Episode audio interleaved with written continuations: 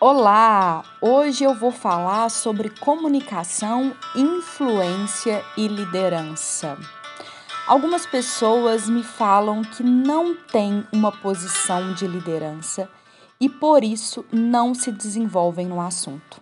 Quando compartilho com vocês e com meus alunos nas aulas de comunicação e liderança, no curso Comunicação Inteligente, tanto para equipe como para é, consultorias e mentorias individuais, eu sempre falo que a demonstração de liderança pode e precisa, deve, se você puder, vir antes do poder para liderar alguém.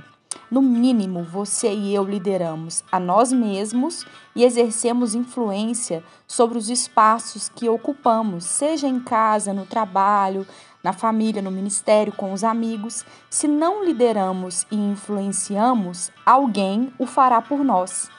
E eu tenho algumas perguntas para você hoje. Quem você quer que lidere a sua casa? Quem você deseja que te lidere?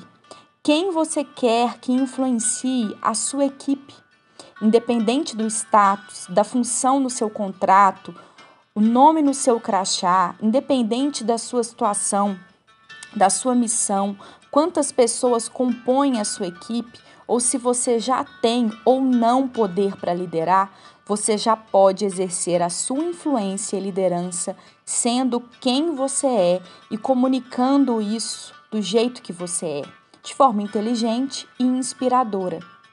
A autoridade vem antes do título. Lembre-se disso.